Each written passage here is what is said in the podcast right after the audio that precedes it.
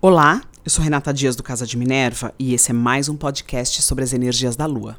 Hoje eu vou falar sobre a Lua Nova que acontece no dia 2 de janeiro de 2022, às 15 horas e 34 minutos, horário de São Paulo. Essa lua nova acontece em Capricórnio, a 12 graus e 20 minutos, uma energia de edificação, de criação, de estruturação, de materialização, de trabalho duro, mas de realização e durabilidade. A energia que você vai plantar, a semente que você vai plantar nesta época, né, nesse dia 2 de janeiro, ele pode ajudar você a trazer mais estrutura e estrutura mais permanente para sua vida. Então arregace as mangas e saiba quais serão essas sementes. Isso é o mais importante. Esse período de revisão, agora com a lua minguante e final do ano fiscal, dia 31 né, de, de, de dezembro, é uma finalização de um ciclo que ele é muito mais administrativo e da nossa sociedade do que real. O ano novo para a astrologia ele acontece em março, quando o Sol entra a zero grau de Ares. Então essa finalização de ciclo agora, ela é para que a nossa sociedade que já está estruturada dessa forma continue funcionando é, como sempre funcionou, né? Como há muitos séculos a gente vem considerando. Mas não é realmente o ano novo real. Temos ainda mais três meses de finalização dessa energia, que ainda é considerado 2021. É muito importante essa finalização, porque é zerando aquilo que a gente não quer mais e entendendo e buscando o que nos é realmente importante, que a gente planta as sementes para um novo ano de forma limpa, correta, com a frequência certa. Este ano, essa finalização desse ano secular, dia 31, estará com uma, uma lua minguante, uma lua minguante em Sagitário. Então é importante a gente observar aquilo que não, aquelas crenças que não servem mais, na nossa vida, que não funcionam mais, e deixar aí. Colocar no papel aquilo que você quer ver materializado e aquilo que você não precisa mais. Aprender a deixar aí aquilo que está ocupando espaço que não é mais importante. Em relação a algumas lendas e né, pedidos que as pessoas fazem ou algumas uh, questões que estão circulando pela internet do como pedir, o que pedir, de que forma pedir, enfim, acho que isso tem muito mais a ver com a energia que você coloca no dia dessa comemoração, com quem você vai encontrar, como que você vai estar, o que você quer sentir, o que você quer viver no, naquele dia, no próximo dia.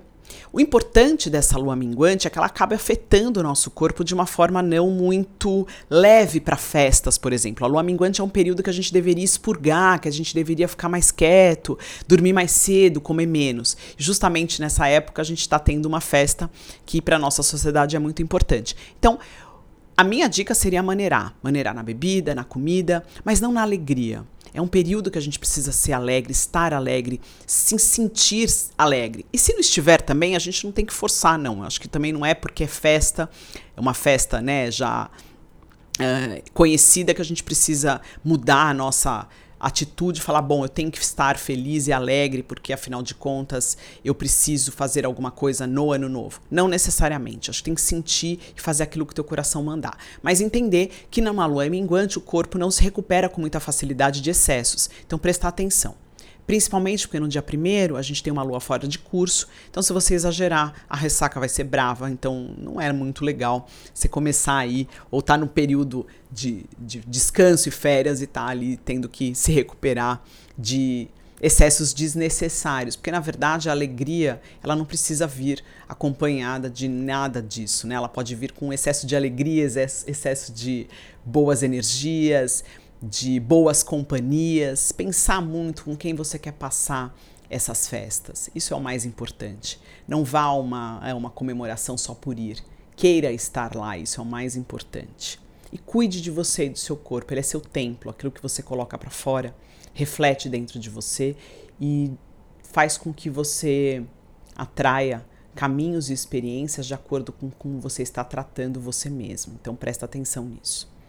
Voltando para a lua nova, é uma lua uh, regida por Saturno, Saturno, grande estruturador do zodíaco, ele está num aspecto fluente com Marte, né? Então, um período muito bacana para você colocar em colocar ação, fazer aquilo que é importante para você, que você acredita, para que aquilo se materialize e se materialize com perenidade, que ele permaneça na sua vida, que as ações que você coloque energia, elas se tornem permanentes na sua vida.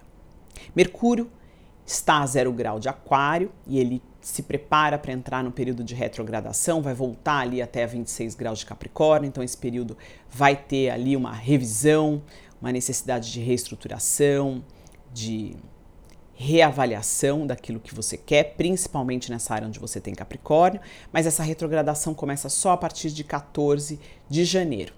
Quem está em retrogradação também nessa área agora é Vênus, pedindo tudo isso retrabalho, reconsideração, reavaliação, revisão né, de tudo o que envolve essa área de Capricórnio no seu mapa e o que envolve finanças e relacionamentos também. Então é um período que pode, você pode reencontrar pessoas do passado, que você pode às vezes ter que rever a sua vida financeira, reestruturar, readministrar algumas coisas que você vinha, né, ou administrar de forma diferente coisas que você vinha fazendo até então e que não estão, que você observa nesse período que não estavam muito de acordo com a vida que você realmente quer ter. Então observa isso. Ouça as mensagens, esteja aberto a essas mensagens, porque é um período para que a gente comece a entender o que realmente a gente quer plantar para 2022, quando o ano astrológico de 2022 começar lá em março.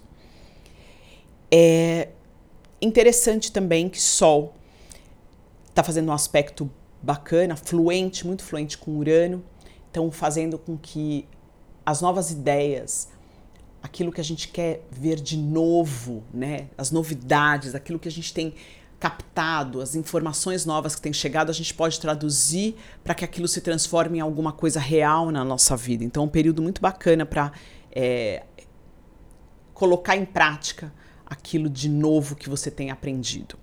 Outro ponto é que os nodos, né, nodo norte e sul, já estão no hoje, eles já estão no eixo touro-escorpião. Importante aprender a deixar ir, importante valorizar o que você tem, o que você quer, Importante entender o ciclo natural da vida: nascer, crescer e morrer. Isso faz parte. A ideia é que durante o dia você nasça, você cultive, você regue e que você deixe ir aquilo que não é tão importante durante todos os dias da sua vida.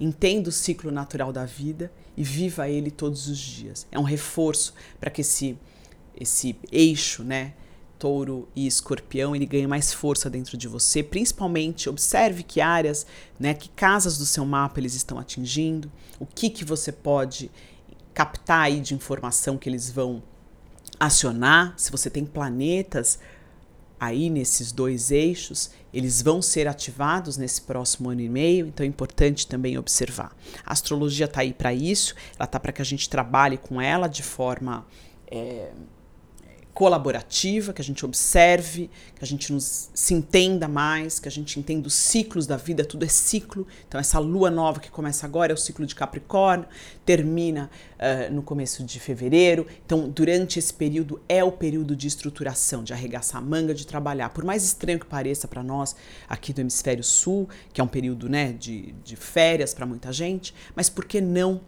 Trabalhar para aquilo que é importante para você. O trabalho não é só aquilo que a gente faz de atividade para ganhar dinheiro, ele vai muito além. Ele tem a ver com o que a gente quer ver realizado na nossa vida. Esse deveria ser o maior, nosso maior trabalho, a realização daquilo que é importante para nós.